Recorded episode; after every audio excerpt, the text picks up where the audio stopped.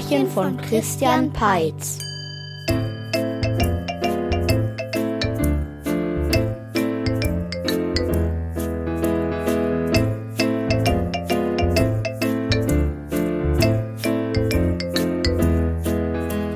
Es war einmal eine Prinzessin, die lebte in einem kleinen, feinen Schloss mit Blick auf den nahegelegenen Wald.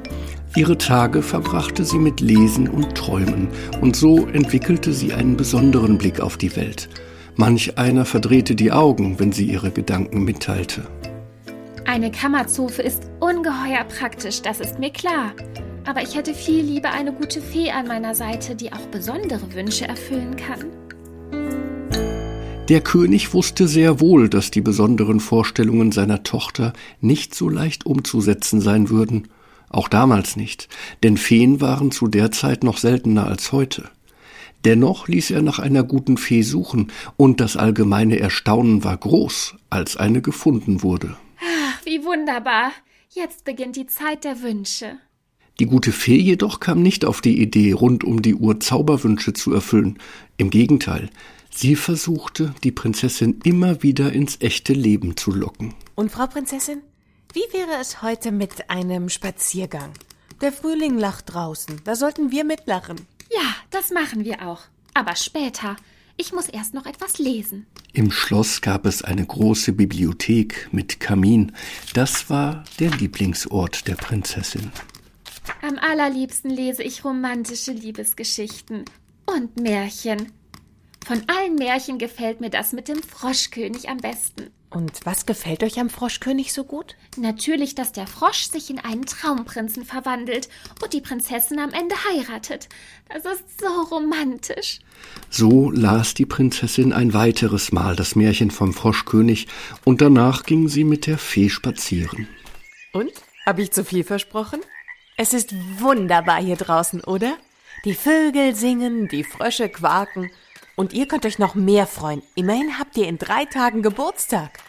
Wisst ihr schon, was ihr euch wünscht? Oh ja, da fällt mir gerade in dieser Sekunde ein Wunsch ein. Es ist einer, den nur du mir erfüllen kannst. Und welcher ist das? Ich wünsche mir, dass es mir genauso ergeht wie der Prinzessin im Froschkönig. Ich möchte, dass mir ein Frosch eine goldene Kugel aus dem Brunnen holt und so weiter. Ganz romantisch eben. Ob das so eine gute Idee ist? Die Prinzessin war davon nicht abzubringen, und an ihrem Geburtstag schenkte ihr die Fee eine Hutschachtel mit einer besonders hübschen Schleife. Die Prinzessin öffnete sie. Eine goldene Kugel. Wie wunderbar. Auf geht's zum Brunnen. Ja, doch ich warne euch. Zauberei kann manches in die Wege leiten, aber nicht alles. Der Brunnen lag ganz in Schlossnähe, auf einer Waldlichtung, im Schatten großgewachsener Linden. Da wären wir also. Und was nun? Jetzt fällt aus Versehen die goldene Kugel in den Brunnen. Und plumps. Die Kugel tauchte unter, aber weiter tat sich nichts. Aber jetzt muss doch ein Frosch kommen und sie mir wieder herausholen. Ich fürchte nur, hier ist kein Frosch. Kannst du mir einen zaubern? Bitte. Die Fee murmelte geheime Zauberworte, und im nächsten Moment hüpfte ein Frosch am Brunnen vorbei. Der hüpft aber die falsche Richtung. Kannst du bitte zaubern, dass er in den Brunnen springt und die Kugel hochholt? Na schön. Die Fee zauberte ein weiteres Mal, und der Frosch hüpfte auf den Brunnenrand, um dann einen Kopfsprung mit halber Schraube zur Vorführung zu bringen. Elegant, der Frosch. Ach, wie romantisch.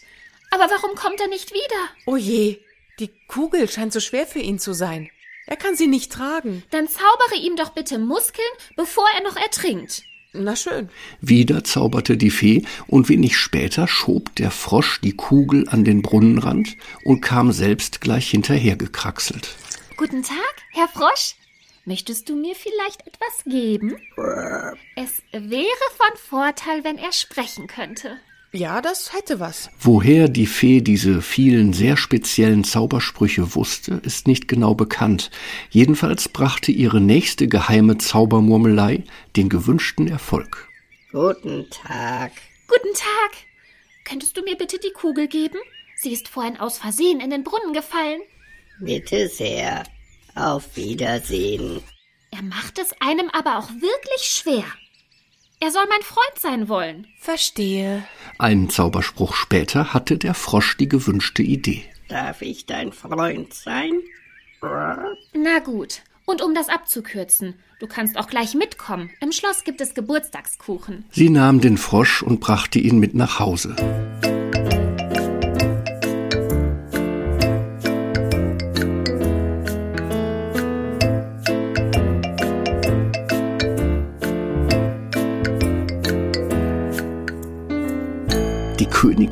Allerdings wollte partout nicht gemeinsam mit einem Frosch an der Tafel sitzen, und der König bekam vor Schreck einen Schluck auf. Dann essen wir den Kuchen eben in meinem Zimmer. Das ist mir sowieso viel lieber. So trug die Prinzessin den Frosch in ihr Zimmer, und die Fee kam mit dem Kuchen hinterher. So, dann teile ich mal aus. Ein Stück für die Fee. Bitte sehr. Danke. Ein Stück für den Frosch. Bitte sehr. Und eines für mich. Guten Appetit. Doch als sie gerade beginnen wollte, den Kuchen zu verspeisen, hüpfte der Frosch auf die Fensterbank und fing eine Fliege. Köstlich. Für einen kurzen Moment drehte sie sich weg, dann traf sie eine Entscheidung. Ich werfe den Frosch nun gegen die Wand und dann muss er sich in einen Prinzen verwandeln. Also, ein kleiner Zauberspruch. Und dann haben wir es auch gleich. Dein Wunsch ist mir Befehl. Los geht's. Die Fee zaubermurmelte wieder etwas sehr Geheimnisvolles, und damit war alles bereit. So, jetzt wird's spannend. Froschilein, kommst du mal zu mir? Sie packte den Frosch und warf ihn mit Schmackes gegen die Wand. Und kaum hatte er die Wand berührt, da war er kein Frosch mehr, sondern ein durchaus ansehnlicher Prinz.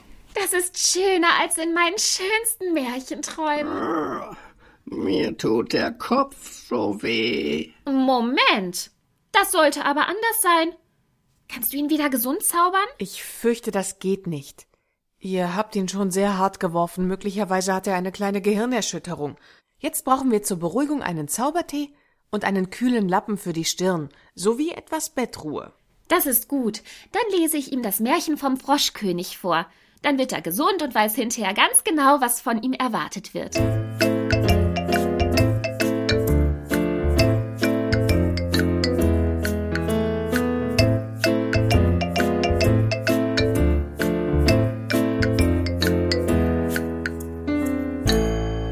Nächsten Tag ging es dem neuen Prinzen deutlich besser. Drei Tassen Tee, sieben kühle Lappen und zwölf vorgelesene Märchen hatte er bekommen und dann auch noch eine Nacht im warmen Bett schlafen dürfen. Jetzt, wo es dir besser geht, können wir frühstücken und über unsere Zukunft reden. Ich will dich gar nicht unter Druck setzen. Du bist erstmal Prinz auf Probe und dann sehen wir weiter. Was ist denn Probe? Sag mal, kannst du ihn wohl noch etwas klüger zaubern? Sonst wird es auf Dauer schwierig mit uns beiden. Was das angeht, hat die Zauberei Grenzen. Ich habe ihm die Sprache und die Prinzengestalt gegeben. Da ist schon sehr viel mehr Klugheit enthalten, als ein Frosch haben kann. Alles weitere muss er lernen. Na schön, ich will geduldig sein. Zum Frühstück gab es Brot, Croissants, Käse und feinste Konfitüre. Dazu frisch aufgebrühten Kaffee. Mmh, wie schmackhaft. Ich sehe, du hast Geschmack. Ja, am Fenster sitzen gleich zwei fette Brummer. Das war nun für die Prinzessin so eklig, dass sie sich umdrehen musste. Oh mein Gott!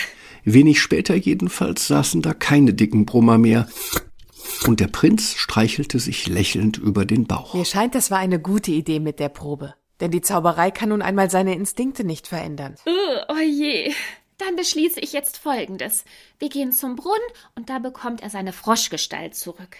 So machten sie es. Und obwohl die Prinzessin erleichtert war, als der Frosch wieder als solcher erkennbar war und auch sogleich in den Brunnen hüpfte, so war sie auch ein wenig betrübt.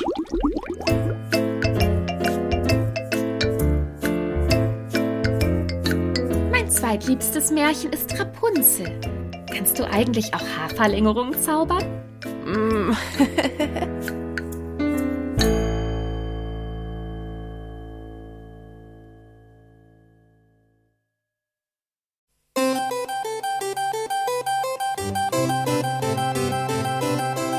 Hat es dir gefallen? Dann lass ein paar Sterne da. Die Märchenbücher zum Podcast gibt es im Buchhandel. Infos gibt es auf timpet.de.